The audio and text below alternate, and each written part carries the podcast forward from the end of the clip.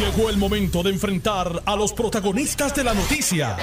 Esto es el podcast de En Caliente con Carmen Jovet. Gracias por la sintonía. Estamos en vivo por el 630 y su cadena y por el 94.3 FM. El programa es para ustedes.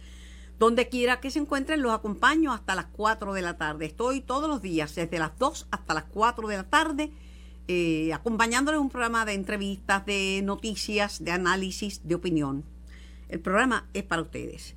Y rumbo a Mayagüez, mi pueblo natal, se dirige Jorge Colberg, a quien el PPD le encargó supervisar el proceso de transición en la Sultana del Oeste. Buenas tardes, Jorge. Saludos, Carmen. Buenas tardes para ti y para los amigos de escuchar de, de Noti1. Entonces, estar contigo en el programa de hoy. Igualmente, Jorge. ¿En qué, ¿En qué va a consistir estos trabajos, esta asamblea de delegados convocada para la, tarde de hoy?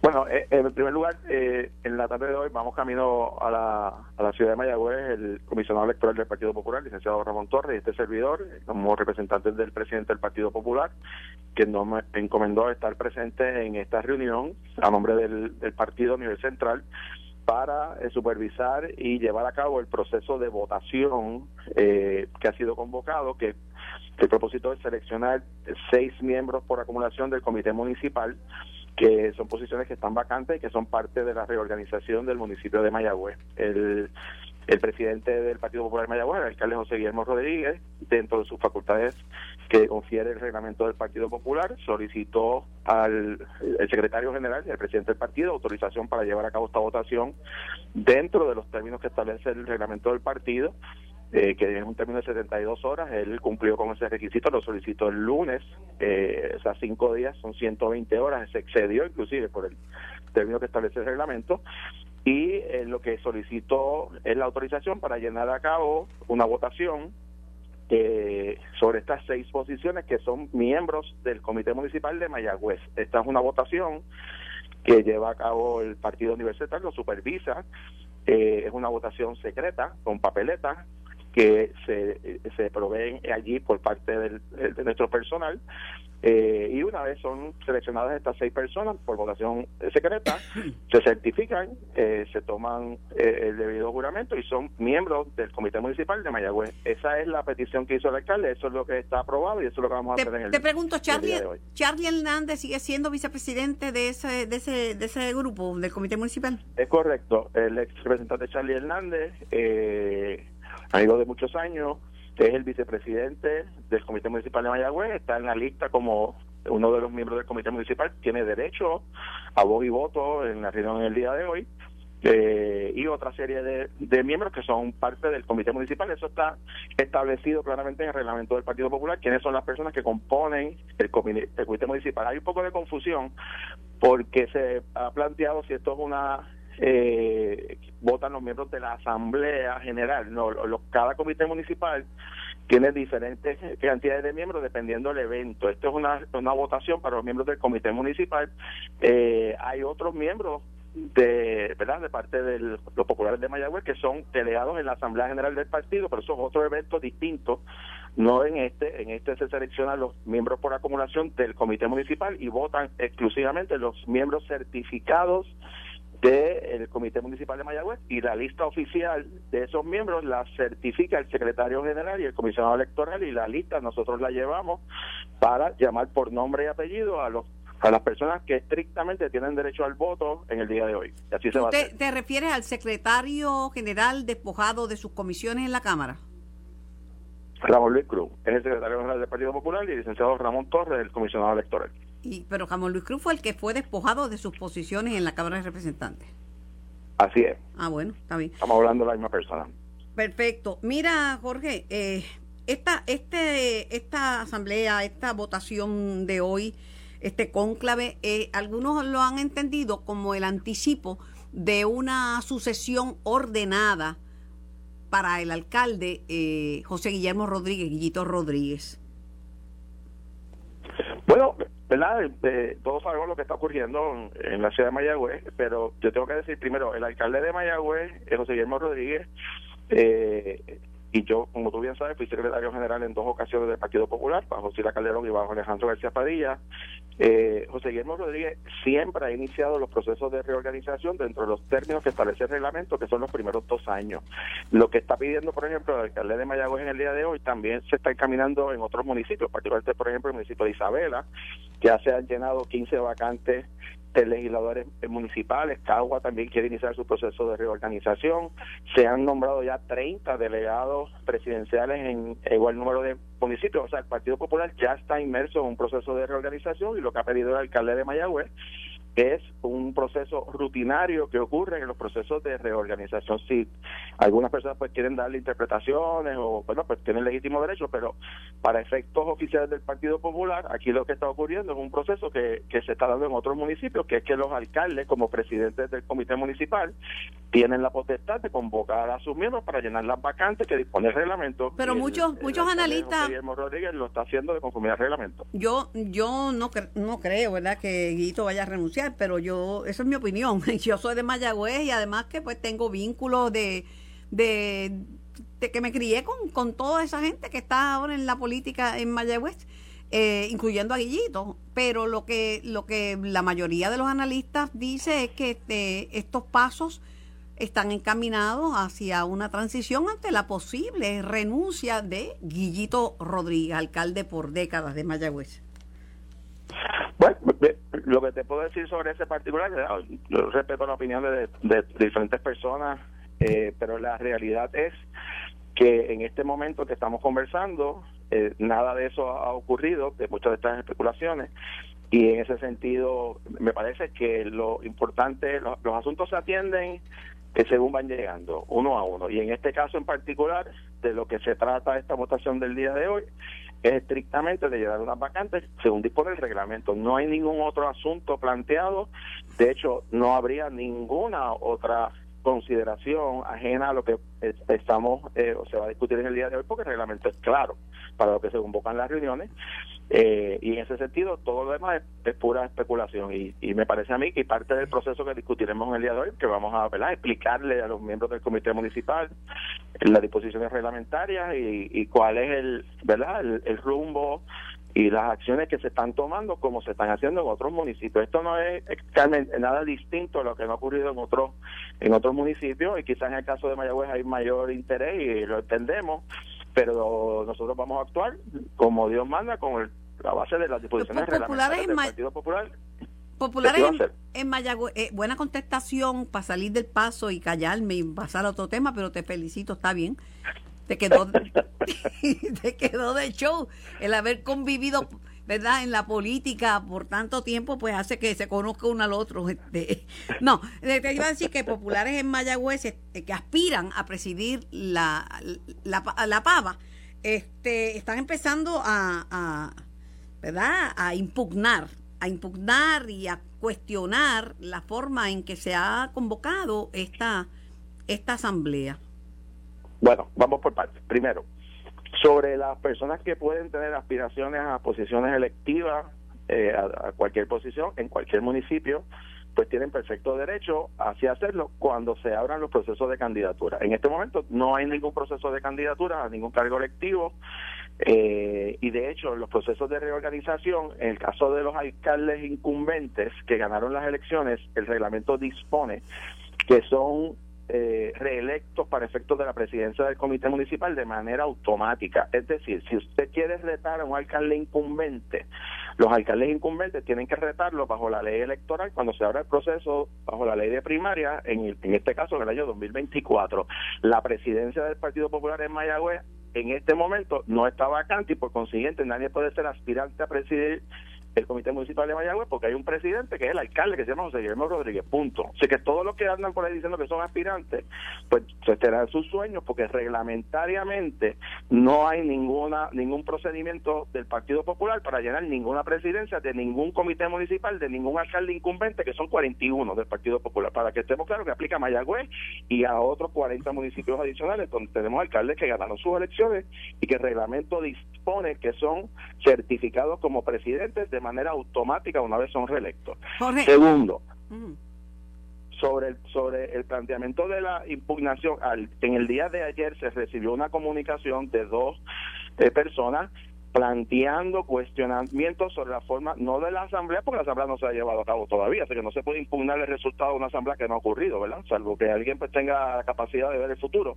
Pero como eso no ha ocurrido, lo que se planteó fue cuestionamiento sobre la citación de la reunión de hoy. La citación, el reglamento dispone que tiene que ser a 72 horas. Ya expliqué que él citó y pidió la autorización a 120 eh, horas, es decir, cinco días eh, que es un tiempo que excede lo que establece el reglamento, de manera que está de conformidad al reglamento. Y segundo, quien emite la certificación es el propio alcalde como presidente del comité municipal y erradamente los distinguidos amigos que enviaron la carta al partido diciendo que el presidente del comité no puede citar reuniones, se equivocan. El reglamento dispone que el secretario del comité eh, cita cuando el presidente lo autoriza a hacerlo. Y en ese sentido, pues quizás no leyeron el reglamento del partido, así que el alcalde ha cumplido cabalmente con las disposiciones reglamentarias y por eso esa ese cuestionamiento sobre la citación de hoy no procede y así recibirá un escrito en los próximos días por parte del Partido nivel central. Y la reunión de hoy se va a llevar a cabo como Dios manda, con el reglamento del partido como única y exclusiva guía para los trabajos de hoy. Una última pregunta. la legislatura elegirá al presidente de la Comisión Estatal de Elecciones. La imposibilidad de conseguir un consenso de, de ustedes, los comisionados electorales de, de los partidos. Un comentario al respecto. Bueno, el, Estado de Derecho es que una vez el gobernador ha, ya ha anunciado formalmente que no va a someter más nombres, hay que esperar que se venzan, eh, que se que se cumplan los 30 días que dispone la ley, que eso va a ocurrir el 3 de septiembre. Entendemos que el día. Pero ustedes llegaron, ustedes llegaron a evaluar esos candidatos, porque la comisionada electoral del PNP dice, mira, dijeron no hay consenso sin evaluar los candidatos. Bueno, el, el este servidor como comisionado electoral alterno eh, y el comisionado Ramón Torres entramos con posterioridad a ese proceso. Recuerda que estaba antes el Gerardo Toñito Cruz como, como comisionado en ese proceso que comenzó de hecho del año pasado. Eh, pero nosotros cuando entramos en el proceso ahora, en estos días, ya se había notificado que no había acuerdos y el estábamos a la espera de la respuesta si el gobernador iba a emitir nuevos nombramientos y su información que nos dieron el día de ayer en la reunión oficial de la comisión es que el gobernador no va a someter más nombres, por consiguiente, una vez se venzan los 30 días, pasa a la Asamblea Legislativa y, tiene, y tienen 15 días para aprobarlo por dos terceras partes, si no pasa al Tribunal Supremo de Puerto Rico. Ese es el Estado de Derecho y así será. Buen viaje a mi pueblo y como dicen en Star Wars, que la fuerza esté contigo. Muchas gracias. Un abrazo grande. Con eso te lo digo todo, ¿sabes? Ay, Dios mío, Jorge Colbert, la persona que está encargada de supervisar, bueno, tiene expertise político tengo a otro que también tiene expertise político, eh, Edwin Mundo Río. Saludos, Edwin. Saludos, Carmen. Saludos, amigos de Notiro en todo Puerto Rico. No hay yo le yo le pregunto si el secretario general que fue despojado de sus comisiones y me pichó porque no quieren hablar de eso. Aparentemente, este, como dijo Ángel Mato, ya eso fue resuelto. que, que le huyen eso como el diablo a la yo soy traviesa, pero hoy es viernes y no estoy para chavar a nadie que me están dando entrevista un viernes que los, los invitados se van de huelga. Mira, este, ¿tú crees que Lillito va a renunciar? Lillito está en, mi, por lo que se plantea de los populares, está en vías de, por lo menos todo el mundo sabe que no va a correr porque sabe que no es elegible. ¿Tú crees? El PNP no tiene candidatos en Mayagüez, ¿o sí No, es que todavía no se han abierto las candidaturas, pero Guillito pierde hasta con el borracho del pueblo. Qué bandolero. Después del escándalo que tiene Guillito, el que vota por Guillito en Mayagüez es masoquista. Si han ido federales, ha ido todo el mundo a la casa de Guillito a...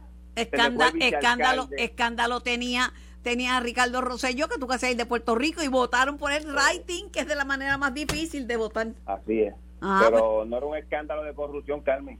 El escándalo de Guillito es de corrupción. Bueno, tú no, ah, después que yo hago mi planteamiento, tú cualificas el tuyo. Tú no dijiste que termo Tú dijiste escándalo. tú dijiste escándalo. El de, Ricky era un chat. Si habló bien o mal de la gente. Y la gente lo jugó por eso. Pero el de Guillito es de corrupción. Hipotecó hasta la Catedral de Mayagüez. Bueno, este, háblame de, de, de, la presidencia. de la presidencia. Me, río porque Colbert te dijo que él no había participado. Él estaba allí.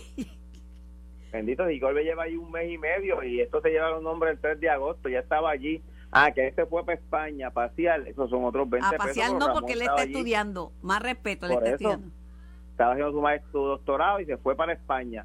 Pero él está, ha participado de todo el proceso y ayer estuvo allí y su comisionado Ramón Torres ha estado allí desde el día uno participando. De hecho, Ramón es el portavoz del cálculo de la mayoría de la comisión, porque así se denominan ellos. Ellos se reúnen en cálculo, cuatro otros partidos dirigidos por Ramón, para decidir qué le informan al PNP. Y lamentablemente, Victoria Ciudadana, Dignidad y el PIB le han entregado su poder político a Ramón Torres, el comisionado No, del pues, Partido es, es Popular. un bravo Ramón Torres. El tipo es un Pues sí, bravo. pero pues mira, ahora ellos se van a poder sentar con nosotros a negociar la presidencia porque los votos de los populares y el PNP en la legislatura son suficientes para confirmar a alguien y los otros tres se quedaron fuera del baile por hacerle caso a Ramón. cayeron en la trampa los populares. Ahora me imagino que ellos vendrán a sentarse con el presidente del PNP y el presidente de los populares a ver quién es negociable para presidir la comisión y los otros tres partidos se quedaron fuera por haberle entregado su voto y su confianza al, al- comisionado de los populares. No hay más candidatos. No va a nominar a ningún otro el gobernador. Pero si es que ellos no, ni los quieren evaluar, si ellos los evaluaran, le, le traíamos más. Y nadie está dispuesto a, a prestarse a la charada esa de que ellos se pongan de acuerdo para no evaluar los candidatos. Nosotros llevamos cuatro y no los quisieron ni evaluar. No, eso no. Tráeme más. Pues cuando tú le, le dices eso a un juez, dice, pero me van, a, me van a atender, me van a evaluar. Me van Si a tú fueras buena gente, como tú eres uno y los demás son el resto, tú le permitías a los demás que eligieran el presidente y la presidenta alterna de oye, la nosotros le pedimos que, no, pues mira, pues somos tan buena gente y les digo, traigan sus candidatos. De hecho, así terminó la reunión ayer. Así. Sí. Oye, pues tú, eres buena gente, yo lo dije en broma, yo no lo creo. Pues, pues nosotros les habíamos dicho a ellos, y les puede preguntar a los cuatro, si es verdad que el PNP desde el día uno le dijo, sometan candidatos. Los populares pidieron hasta el 25 de julio, incluyendo a Colbert, y no trajeron ni uno. Ayer, ¿cómo terminó la reunión? Vanessa Santo Domingo, nuestra comisión y yo le dijimos, miren, tenemos hasta el 3 de septiembre. Si ustedes consiguen alguien que sea confirmable por el PNP, nos los traen y lo evaluamos. Pero no vamos a seguir trayendo nombres para que ustedes los tienen a Mondongo aquí y lo, lo liquiden en media hora. Pero estamos dispuestos. Si ellos traen algún candidato bueno, lo evaluamos y votamos por la situación. Pero traer más nombres para que ellos ni los evalúen y no los pasen a, a- a la consideración del cuerpo, no puede ser. No puede ser porque eh, esos son jueces que después tienen que regresar al estrado de un tribunal y nadie está dispuesto a que eh, lo, lo denigren de esa manera, si lo invitas a una reunión, lo, lo entrevistas y después ni quieres votar por ello. Tú dijiste ahorita que cualquiera le gana a Guillito, ¿verdad? Yo soy de Mayagüez y no me atrevería a postularme frente a Guillito después de cuánto lleva. Lleva un montón de años ahí. Mira, tú, tú eres un peligro para cualquiera, no para Guillito. Ay, Edwin, de- Y es viernes. es bien. No, yo no, yo soy una persona, yo soy como tú bien buena. Este, Por eso es que eres buena, eres bien buena y todo el mundo te conoce y saben lo que tú estás. mira, no, lo que yo te iba a decir es que si está débil la pava en Mayagüez, el, tú me vas a decir a mí que el PNP está fuerte en Mayagüez. El PNP por primera vez en mucho tiempo llegó casi a mil votos de Guillito antes de que explo- explotara este escándalo. Eh, yo creo que el PNP tiene un terreno fértil dentro de Mayagüez para hacer un buen trabajo, de con tiempo eh, levantar una estructura que no la había, con tiempo tener un buen comité municipal que fiscalice a Guillito, no lo dejen, igual que ellos pongan en el cambio que Guillito renuncia. Yo no, yo no creo libre. que vaya a renunciar. Ahí yo voy, de, yo no creo que vaya a renunciar. De verdad que no. No, yo tampoco. Yo creo que él va a terminar su cuatrenio. Este va a salir del medio para que los populares no le sigan pidiendo la renuncia como se la piden todos los días. Que no senti- sentirse comprometido con el partido, renuncia a la presidencia del comité municipal, sale de eso ahí y atiende su caso personal, que es un buen un buen deal para él. A, a Guillito no lo que a, a Guillito confía en, en Guillito y que además va a deben espacio, deben espacio, deben que espacio. lo que pasa es que Guillito se calentó porque dijo que los legisladores que del PNP habían hecho más por Mayagüez que los legisladores de- de Ma- de- del Partido Popular y se calentó con su partido. Bueno, la realidad es que Evelyn Vázquez y Tomás Rivera Chávez ayudaron hasta más no poder mientras el PNP estaba en el poder. Eso todo el mundo lo sabe.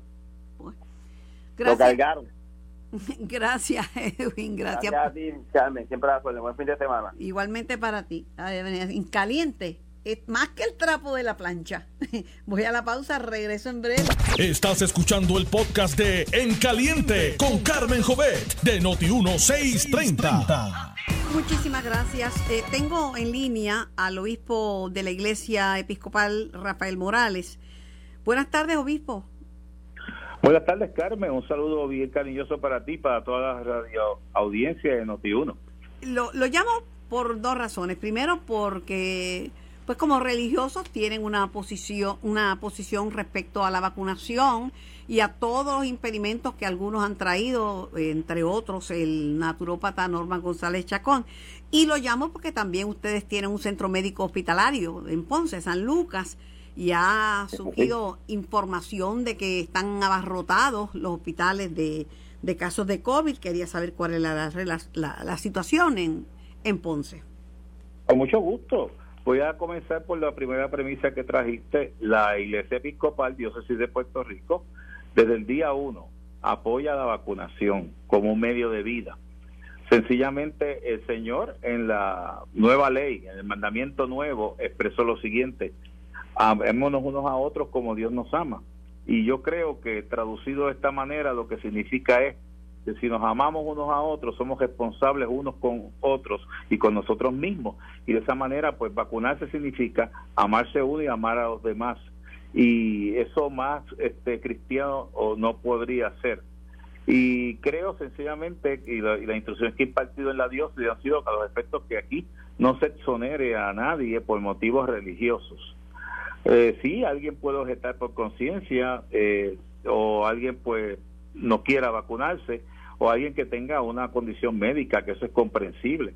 Pero a nivel de una, como tú señalas, de esta otra persona que está emitiendo certificaciones, esta diócesis ha sido clara el primer día. Aquí no puede ningún sacerdote, ningún diácono, ni ningún obispo hacer ese tipo de documento. Pero mire, la Iglesia Católica también había dicho que este, la gente se vacunara y el obispo Arecibo está renuente tiene toda pues una toda una tesis este de por qué la gente no debe no debe la vacunarse. Pues. La, la pude leer, no entiendo cuál es la posición o qué le está persiguiendo. Yo estoy muy claro que la ciencia y la fe no están reñidas. Estoy muy claro que Dios da capacidad al ser humano, da sabiduría al ser humano para que surjan investigaciones, para que surja medicina, para que podamos hacer el bien y por lo tanto la vacunación es producto de todo eso yo no entiendo por qué eh, este, se ha asumido esa posición. Y de igual manera te digo, por ejemplo, mirando los números de Ponce, con relación a la segunda pregunta, al día de hoy, yo tengo aquí eh, el reporte del Centro Médico San Lucas. Tengo 11 pacientes de COVID. Y de esos 11 pacientes de COVID, tengo 8 no vacunados y 3 que recibieron vacunación. Ese es los números que tengo ahora mismo. De esos números que se desprende, que las salas, mira, de intensivo y las salas, hay capacidad para recibir pacientes. Número dos, pues que la tendencia es que las personas que están vacunadas, pues son menos que las que son eh, no están vacunadas. Fíjate que está aquí en proporción de 3 a 8 personas, si lo llevas en términos porcentuales, 27% versus 73%. Bueno, y en el caso en el caso de los que mueren, eh, los que murieron, ahora que reportaron tres semanas, son no vacunados. Exactamente, exactamente, no son vacunados. Desde el momento en que se hizo la orientación de la vacunación y yo propicié vacunaciones en todos los lugares que pude en la iglesia y nuestro centro médico episcopal fue un centro grande de vacunación. Eh, dijimos que la vacunación siempre pues, pues los lo que hace es protegernos a nosotros de una situación pues extrema, pero que podríamos nosotros ser portadores si estamos vacunados. Por lo tanto, se ha insistido siempre de que usemos mascarilla, nos lavemos las manos y observemos el distanciamiento físico. Y eso eh, se hace a través de protocolos y aquí han sido unos protocolos muy, muy rígidos eh, en esa dirección ayer, evitado... Ayer, obispo, el alcalde de, de Bayamón, Ramón Luis Rivera, que es una persona bien moderada, este, pues se expresó de que estaban abarrotados, llenos a capacidad los hospitales en, Bayamón. En uno, en uno tenían cincuenta y pico largos de, de 58 pacientes. Este, creo que fue en San Pablo. Este, Este, dice que no son de Bayamón, solo tres eran de Bayamón, pero que el temor es que ocurra lo que veníamos diciendo antes en, la, en, la, en el primer brote de, de, COVID, cuando llegó esta enfermedad a Puerto Rico, que es que pueda haber una crisis sanitaria, porque los profesionales de la salud están quemados. El mismo, el mismo director ejecutivo de la asociación, licenciado Mepla, episcopal, este dijo que, que ya que, que, se hace difícil reclutar personal. Hoy la presidenta del Colegio de Enfermeras dice que hay un hospital que no dijo cuál es, que están hay un brote que están enfermeras, enfermeros, hasta el mensajero y el guardia de seguridad están contagiados. Lo que yo tengo que decir al respecto es lo siguiente. Nuestro sistema de salud y concretamente el Centro Médico Episcopal San Lucas tiene un protocolo muy riguroso y ahora mismo esa no es la realidad que tenemos nosotros en términos a personal. Y has visto cómo estamos en términos del censo al día de hoy con pacientes de COVID. Ahora, también hay algo bien importante aquí. ¿Por qué tenemos este brote? ¿Por qué nos enfrentamos a este brote? La razón es muy simple. Yo creo que aquí ha habido una negativa de vacunarse de mucha gente y eso ha hecho que se dilate la inmunidad de rebaño. Y la variante Delta es más contagiosa, lógicamente. Y mientras la gente no se vacune, van a seguir surgiendo mutaciones y variantes. Y eso es una de las cosas que también tenemos que tener conciencia. O sea, yo creo que ha habido algo a nivel de, conciencia ciudadana en cuanto a la vacunación que, que ha fallado. Y tenemos que, que reflexionar sobre ese tema y yo sigo exhortando a todas las personas que se vacunen, que pierdan el miedo y que no le hagan caso a los mitos que salen. Yo estuve escuchando uno que es que te inyectan un genoma o que te ponen este un chip es que son cosas, Carmen, que la verdad que yo no sé de dónde han sacado tanta creatividad, pero eso no, eso es lo que hace atentar contra la salud. De las redes sociales, de Doctor Facebook. Exactamente, exactamente. Las redes sociales son buenas para comunicar en inmediatez y ya estamos acostumbrados a la inmediatez y a la, y a la información, pero también deforman porque las fuentes que citan en muchas ocasiones ni existen o es un comentario de una persona que se hace como algo viral y de ahí en adelante pues se crean posiciones. Aquí no hay otra cosa que hacer, Carmen, que vacunarse. No hay una opción. Si tú por razón médica no te puedes vacunar, que los hay, pues mira, hay unas prevenciones que la persona tiene que seguir y yo conozco casos que la han seguido y está muy bien. Pero ¿cómo tú le vas a negar la vida a alguien? Hay jóvenes que mueren jóvenes que por no haberse 21 años, entre los muertos de hoy, creo que hay un joven de 21, años. Correcto, hay un joven de 21 años con una vida por delante que se tronchó porque no se vacunó.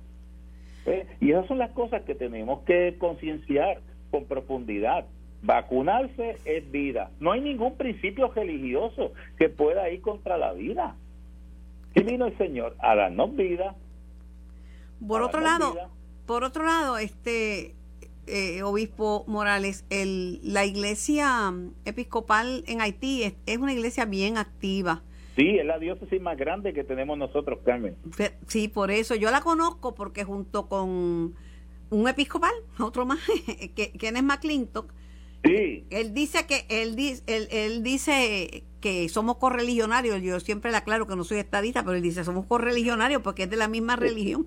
Sí, exactamente. Es un sinvergüenza. Los saludo, los saludo donde quiera que. Y lo queremos y lo queremos mucho. Sí, un hombre bueno. Pues fuimos a Haití y luego yo me envolví. Él me ayudó mucho también en un esfuerzo en el Canal 6 para recaudar y recaudamos casi 7 millones de dólares que nunca se había recaudado tanto así en una tarde. Pero eh, eso es nada, eso es nada, un pellizquito, porque la necesidad es bien grande. Allí están pasando hambre, hay gente con fracturas compuestas sin reducir. Eh, ¿hay, ¿Hay algún plan, eh, ustedes como iglesia? Sí. Eh, gracias, Carmen, por preguntarme eso, porque acabo de firmar eh, la campaña Todos Somos Haití que tiene la Iglesia Episcopal conjuntamente con Servicios Sociales Episcopales y el programa Redes, que es de respuesta episcopal ante desastre. Nosotros estamos en esa campaña ah, canalizando tanto ayuda económica que la vamos a enviar a la diócesis de Haití y de igual manera estamos eh, recibiendo donaciones de casas de campaña o casetas de campaña para poderlas enviar a Haití. Si alguien le interesa pues colaborar con nosotros, que yo espero que sí, podrían comunicarse con los siguientes teléfonos. En el caso de respuesta episcopal ante desastre, a 787 536 1700 787 536 1700 o servicios sociales episcopales 787 399 5857 nosotros estamos en la disposición pues de recibir estos donativos si se hace un cheque pueden hacerlo a nombre de Diocesan Relief Fund Diocesan Relief Fund y nosotros pues lo hacemos llegar a la diócesis de Haití también. Y hay otras formas de hacer las donaciones a través del Banco Popular, entre otros. Así que hay cuentas que ya se han abierto hacia ellos y vamos a poderlas este, informar a través de los teléfonos que acabamos de dar al aire. Y espero que siempre nuestro pueblo puertorriqueño pues nos ayude a ser solidarios con los hermanos y hermanas de Haití. Y la ayuda que ustedes envíen va directo a la diócesis de Haití. Gracias, eh, obispo Rafael Morales, por su tiempo y gracias por compartir esta información con nosotros aquí en Noti 630. Carmen, muchas gracias por la oportunidad que me das de dirigirme a tu público y sigamos adelante. Recordemos siempre que la vida es importante, es un regalo de Dios, la tenemos que cuidar y también tenemos que hacerla en obra buena, compartiendo lo que tenemos con otros y otras. Así que adelante y muchas bendiciones para ti y para tu audiencia. Igualmente, era el obispo Rafael Morales de la Iglesia Episcopal y tengo, hablando de Ponce, hablando de Ponce, tengo a Marcos López Casillas, gerente de investigación del Puerto Rico Health and Science Trust. Hola Marcos. Eh, buenas tardes Carmen, muchas gracias por la oportunidad. bueno, eh, preocupada, preocupada. Mira, vamos, vamos a empezar por la escuela, Marcos. bueno, vamos a empezar por el gobernador. El gobernador, cuando dijo vamos a quitarnos las mascarillas y vamos a, eh, a forar a 100% y chichija, que fue una acción muy aplaudida, cuando yo le pregunté, porque lo entrevisté en esos días, que cuál era el criterio, dice, no, el criterio es la positividad, porque está bien bajita, estamos en 1.5, no me acuerdo en cuánto, está, era la positividad. Cuando sube la positividad, que se despega el, los brotes y, el apogeo de, la variante Delta, le pregunto, mire, ¿qué, vamos a hacer? Porque está demasiado alta. Había municipios que tenían veintipico, Marco. Veintipico de positividad. Me, dicen, no, no, es que yo no me fijo en la positividad, yo me estoy fijando en las hospitalizaciones. O sea que de acuerdo a las circunstancias cambian el parámetro. Ahora las hospitalizaciones están en 500. Dime tú qué hay que hacer. Pues mira, esto, sin duda estamos viviendo un panorama muy difícil y, tenemos que ser muy prudentes con, con las decisiones que tomemos y, las cosas que hagamos, porque esto hemos visto que... Perdóname, mandar, mandar a la gente a quitarse las mascarillas prematuramente porque estuvieran vacunados sabiendo que la Delta puede contagiar personas vacunadas no es prudente. Es mi opinión. Bueno. Es mi opinión. No, no, tiene, no, sí, usted tiene razón, usted tiene razón. Inicialmente cuando, cuando se dio, cuando se dio esa, esa directriz de que los vacunados, las personas vacunadas podían prescindir del uso de las mascarillas, se estableció en unos escenarios, ¿no? Eh, y obviamente se, se estaba contando con el hecho de que primero no teníamos prácticamente casos de la variante Delta, eh, la positividad en Puerto Rico, la situación que estaba pasando en Puerto Rico era una situación muy diferente a lo que estaban pasando en otros sitios. No teníamos, eh, pero, no teníamos, pero sabíamos que era 60% más, más contagiosa que, y que si había uno, ese uno exponencialmente se convertía en 100 o 60. Definitivamente. Por eso fue de que eventualmente cuando empezó a aumentar la positividad y demás, eh, entiendo que el, Departamento de Salud emitió una, unas aclaraciones y eventualmente se, se estableció de que teníamos que volver a utilizar la mascarilla por varias razones. Primero, los casos estaban aumentando y segundo, estábamos viendo también que personas con, con sus ciclos completos de vacunación o parcial se estaban infectando. Incluso hemos tenido fallecimientos de personas que tienen su ciclo completo de vacunación. Si tienen, si tienen comorbilidades, la... y si tienen, si tienen comorbilidades, esto eh, pues eh, sin duda puedes estar completamente vacunado además todos tenemos un sistema inmunológico diferente así que eh, hay la posibilidad de que eso ocurra Pero los números son los números y la mayoría de las personas que han fallecido y la mayoría de los que están hospitalizados son no vacunados. Afortunadamente, afortunado, bueno, es desafortunado como sea, porque son hermanos puertorriqueños los que están eh, llevando la peor parte. Y a veces lo que estamos viendo es que personas de más de 60 años todavía, que por diversas razones no se han podido vacunar, pues también están llevando la peor parte, ¿no? Nuestros abuelos, nuestros papás, nuestros bisabuelos son los que están llevando la peor parte. ¿Qué pasa? Que, que, yo creo que debe, debemos tener en, en, términos de actitud con esta variante Delta. Yo creo que aún así estemos vacunados, la vacunación nos provee un escudo. Pero cuando llamo a la prudencia es que debemos, nosotros no debemos establecer o creer de que porque estamos vacunados o de que porque a mí nunca me dio nada, ¿ve? O que porque soy joven y eso a mí no me va a dar, nosotros nos vamos a exponer para estar tentando este virus, porque este virus ha demostrado no solamente en Puerto Rico, en muchas jurisdicciones, de que si tú te lo enfrentas, ve, te puede llegar y te puede y te puede infectar y en algunos casos puede llegar a una fatalidad. Y yo creo que las personas no han entendido todavía eso. Estamos lidiando contra una variante de que ha evolucionado y ya tiene 13 sublinajes.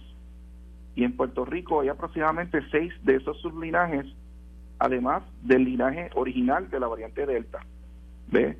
Por lo tanto, estamos, estamos trabajando con, con una entidad que es completamente diferente a lo que vimos con la variante de Inglaterra, que la variante de Inglaterra era 70% más, más transmisible que la variante salvaje, pero la variante de Inglaterra, los anticuerpos que producían vacuna generalmente no tenían ningún problema, pero aquí estamos viendo de que, de que la situación es que tenemos una variante que es 65% más transmisible que la variante alfa o la variante de Inglaterra, que nos dio duro en abril y que sin duda se ha demostrado de que para tu poder establecer una respuesta inmunológica fuerte y buena, tienes que estar vacunado completamente. Y todavía en Puerto Rico tenemos el 40% de nuestra población que nos falta eh, vacunar casi eh, y no lo hemos logrado. Por lo tanto, cada una de esas personas se nos convierte en un blanco. Y también las personas que piensan que porque están vacunados, y me incluyo, también se pueden convertir en un blanco si nosotros no entendemos que las vacunas son un escudo, ¿ve? pero no significa que nosotros nos vamos a tener la oportunidad de estarnos parando allí y hacerle frente al virus. Tenemos que tratarlo con respeto y respetar eh, ese proceso y estar de lejitos porque si no, si lo tentamos nos va nos va a poder infectar y nos puede llevar una fatalidad y eso es lo que queremos evitar.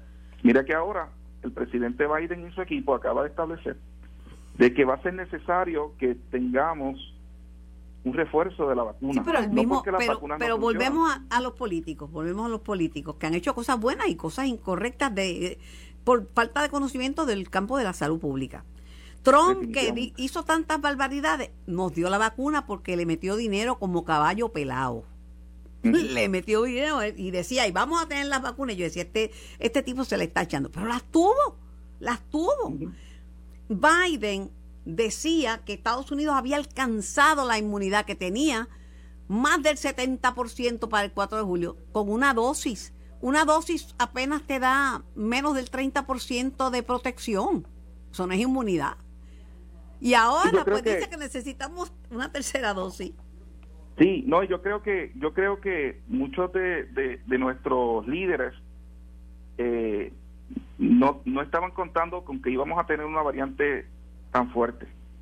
Incluso esa variante, si, no sé si recuerda, se mantuvo mucho tiempo en Inglaterra y subían los casos, y subían los casos, pero como que no pasaba de ahí. Eventualmente cuando llega a Estados Unidos y eventualmente cuando llega el verano y repunta, nosotros yo recuerdo que en mayo, cuando empezó a repuntar la Delta en Estados Unidos, yo hacía presentaciones y le decía a mis compañeros, mira, por ahí viene la Delta y mira cómo está cambiando. Y muchas personas no me hicieron caso. Eventualmente, en junio, llegó nuestro primer caso con aquella niña que llegó de, de Nueva York y eventualmente yo pensé, yo mismo pensé, no, eso para agosto va a explotar. No, y no fue así ya Carmen, en, ah, en junio ya teníamos eso a flor de piel aquí. Claro, y además que, mira Marco, la verdad es que del verano fue terrible. No, y que lo, no, eh, estamos bien atrás cuando reportan un, caso es que ya hay un brote y cuando reportan que hay una variante en Puerto Rico ya sabrá Dios cuántos casos hay. porque una de las cosas que hay que reforzar es el eh, nunca hemos tenido bien, bien, bien activo un programa de, de, de, de, prueba y, y, el rastreo pues se descuida ocasionalmente, esa es la verdad. Yo espero que ahora con, con, la, con nuestra amiga, la doctora Melissa Marzán, vamos a tener una oportunidad grande. Melissa es una gran profesional, eh, una gran persona, eh, esto de verdad y yo espero de que, ella vaya a implementar un cambio. Sí lo, es aprovecho para, para, unirme. Yo creo que sí. Yo creo que la perdí porque cuando no la habían nombrado siempre me contestaba el teléfono y desde que la nombraron la he llamado múltiples veces y ya no me contesta porque salud salud este tiene un montón de gente. Yo no sé si eso lo puso el doctor Becerra para ver cómo y cuándo y a quién le dan entrevistas. Está un poquito complicado pero yo creo que la hemos la ganó Puerto Rico que bueno porque es muy competente pero los medios la perdimos. No, pero yo creo, de verdad, eh, apelando a, obviamente a la, a la humildad que la caracteriza, yo creo que, que está bien ocupada, porque yo cuando la, la nombraron le mandé su mensaje de felicitación y me lo contestó tarde en la noche y, intercambiamos algunos mensajes. y es que de verdad tiene que estar, tiene una responsabilidad grande, pero de verdad yo... Pero parte de la responsabilidad, el que debía estar hablando sobre, sobre COVID es el epidemiólogo del Estado y debía estarle hablando el país porque ni el gobernador y el secretario es muy diligente, pero no es un pesto de salud pública, ni es epidemiólogo, ni es infectólogo. Bueno. No, yo pues estoy seguro que ella lo, ella lo va a hacer. Ya tú verás, yo creo que sí lo va a hacer. Gracias, Marcos. Un placer saludarte. Muchas gracias por la oportunidad. ¿Cómo no? Buenas tardes, igual. Esto fue el podcast de En Caliente con Carmen Jovet de Noti1630. Dale play a tu podcast favorito a través de Apple Podcasts, Spotify, Google Podcasts, Stitcher y notiuno.com.